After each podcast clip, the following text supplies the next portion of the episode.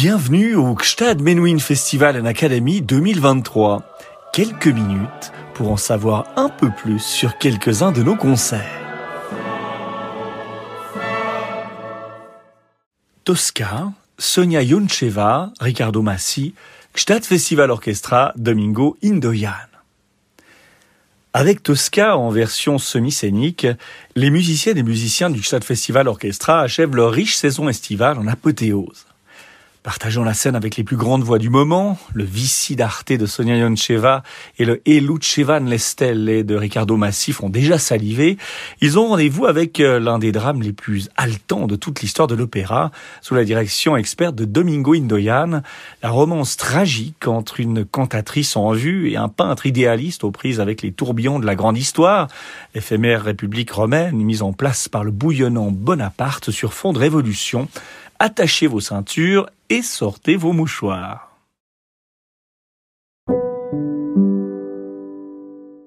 Giacomo Puccini, Tosca, opéra en trois actes, en représentation semi-scénique. Cela tient de la La Palissade, mais rappelons-le tout de même, pas de bon opéra sans bon livret. La genèse longue et mouvementée de la Tosca de Puccini en témoigne. Plusieurs paramètres entrent en jeu. Il y a bien sûr l'affinité du musicien avec une trame, un message, des personnages, des émotions, des mots dans lesquels se projeter pour donner naissance à son tour à une œuvre qui lui ressemble. Mais il y a également l'air du temps, les sujets qui crochent ou dont, au contraire, le public ne veut pas ou plus, l'intérêt des éditeurs et des impresarios, le veto potentiel de l'auteur du texte, la collaboration plus ou moins flexible du librettiste, quand ils ne sont pas plusieurs comme ici, auxquels il faut faire face souvent de front et qui menacent à tout moment de briser le fragile édifice. Envisagé dès 1889, Toscane sera présenté au public que onze années plus tard, chronique d'un chemin de croix passionnant et passionné. Il est dans le caractère de Puccini de ne rien faire à moitié. Fier par nature et malgré son jeune âge, il n'est pas homme à transiger. Conquis par la Tosca de Victorien Sardou, qu'il voit à deux reprises début 1889, à Milan et à Turin, il ne peut imaginer un seul instant que le dramaturge français refuse à ses notes un mariage légitime, pour ne pas dire flatteur. Et pourtant, Sait-il seulement que la pièce taillée sur mesure pour la star Sarah Bernard et créée à Paris le 24 novembre 1887 est l'un des plus grands triomphes du moment, appelé à connaître plus de 3000 représentations rien qu'en France, et que Sardou, choqué par l'accueil glacial que lui réserve le public transalpin, verrait d'un très mauvais œil que ses pages finissent dans l'escarcelle d'un musicien non français, son éditeur, Giulio Ricordi, dont l'intérêt pour son art remonte à 1884 et son premier opéra Les Villi, a beau tout mettre en œuvre pour lui préparer le terrain, déléguant auprès de l'auteur son agent à Paris, Emmanuel Muzio, l'affaire est loin d'être gagnée. Un accord est néanmoins trouvé qui permet au librettiste Luigi Illica, qui contribuera au succès de Manon Lescaut en 1893 puis de la Bohème trois ans plus tard, de se mettre à la tâche pour élaborer une adaptation du scénario. En 1891, Illica fait part de ses sérieux doutes à Puccini. Pour lui, les mots de Sardou ne sont tout simplement pas faits pour accueillir de la musique. L'homme de théâtre, de son côté, malgré les perspectives financières très confortables que lui fait miroiter Ricordi, le succès appelant la gourmandise, ne cache pas son scepticisme face au choix de Puccini pour la musique. Pour lui, celui-ci n'est qu'une jeune pousse sans référence dont l'inexpérience risque de galvauder le caviar de ses lignes. Il n'en faut pas plus pour refroidir l'étalon toscan.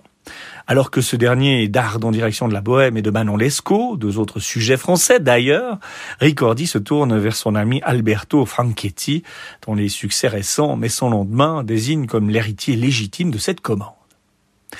Cet incident de parcours profitera toutefois à Puccini, en l'éloignant provisoirement de Tosca, il le pousse dans les bras de Manon Lescaut et de la Bohème, ses deux premiers succès, des triomphes populaires qui traversent rapidement les frontières et le débarrassent définitivement de l'habit du jeune loup inexpérimenté.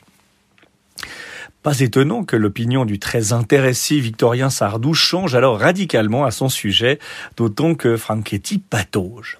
Les droits sont rendus en mai 1895 et en août déjà, Puccini reprend la barre. Il n'est pas pour autant au bout de ses peines, loin s'en faut. La Tosca de Sardou a non seulement été écrite dans le but exclusif de faire briller Sarah Bernard, d'où un réel déséquilibre entre les personnages, mais elle souffre également d'une profusion de détails et d'intrigues secondaires peu compatibles avec le rythme de l'opéra. Il va s'agir pour Illica et Giuseppe Giacosa, qui a rejoint le navire pour polir les vers, d'attaquer en profondeur l'ouvrage français de l'apprêter pour l'écriture tout en mouvement et en contraste de Puccini. La première livraison a lieu en 1896, la seconde en 1898. Heureusement pour les nerfs du musicien et ceux de ses collaborateurs, après plus de trois ans de labeur, la première est fixée au 13 janvier 1900 elle aura finalement lieu un jour plus tard. Plus possible de continuer les coupes, les remaniements, les remises en question. Rome et le Teatro Costanzo sont choisis pour accueillir le baptême. Choix logique en raison du lieu de l'intrigue, mais qui empêche Arturo Toscanini, le premier choix de Puccini, de tenir les rênes en raison de son engagement exclusif à la Scala de Milan.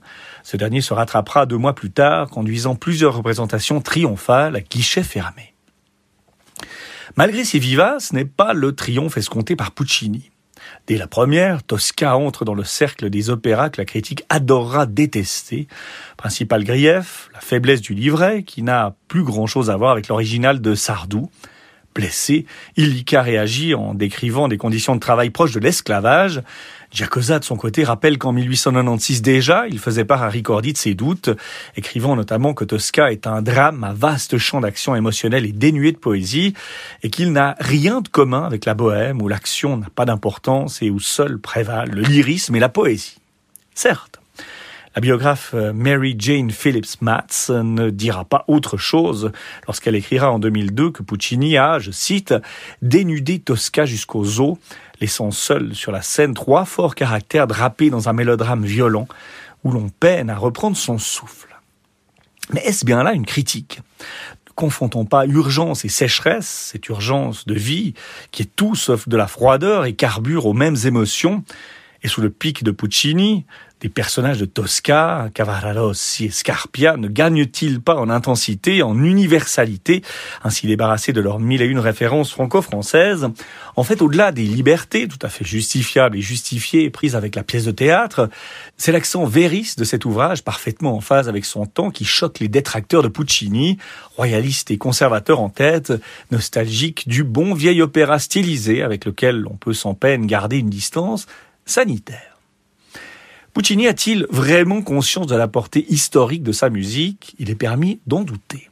Il souhaite plaire, certes, et à l'heure de ce cinquième opéra, malgré un très long processus de gestation, il est encore capable de le faire avec toute la fraîcheur, toute l'innocence et surtout toute la confiance de la jeunesse.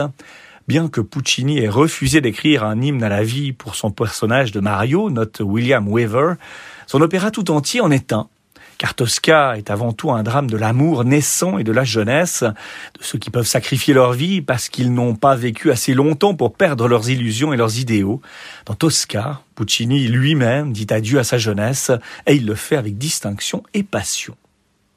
Malgré le son, Malgré la violence et surtout l'hyperréalisme de certains propos, ça reste un opéra de héros comme le public d'hier, autant que d'aujourd'hui, en raffole.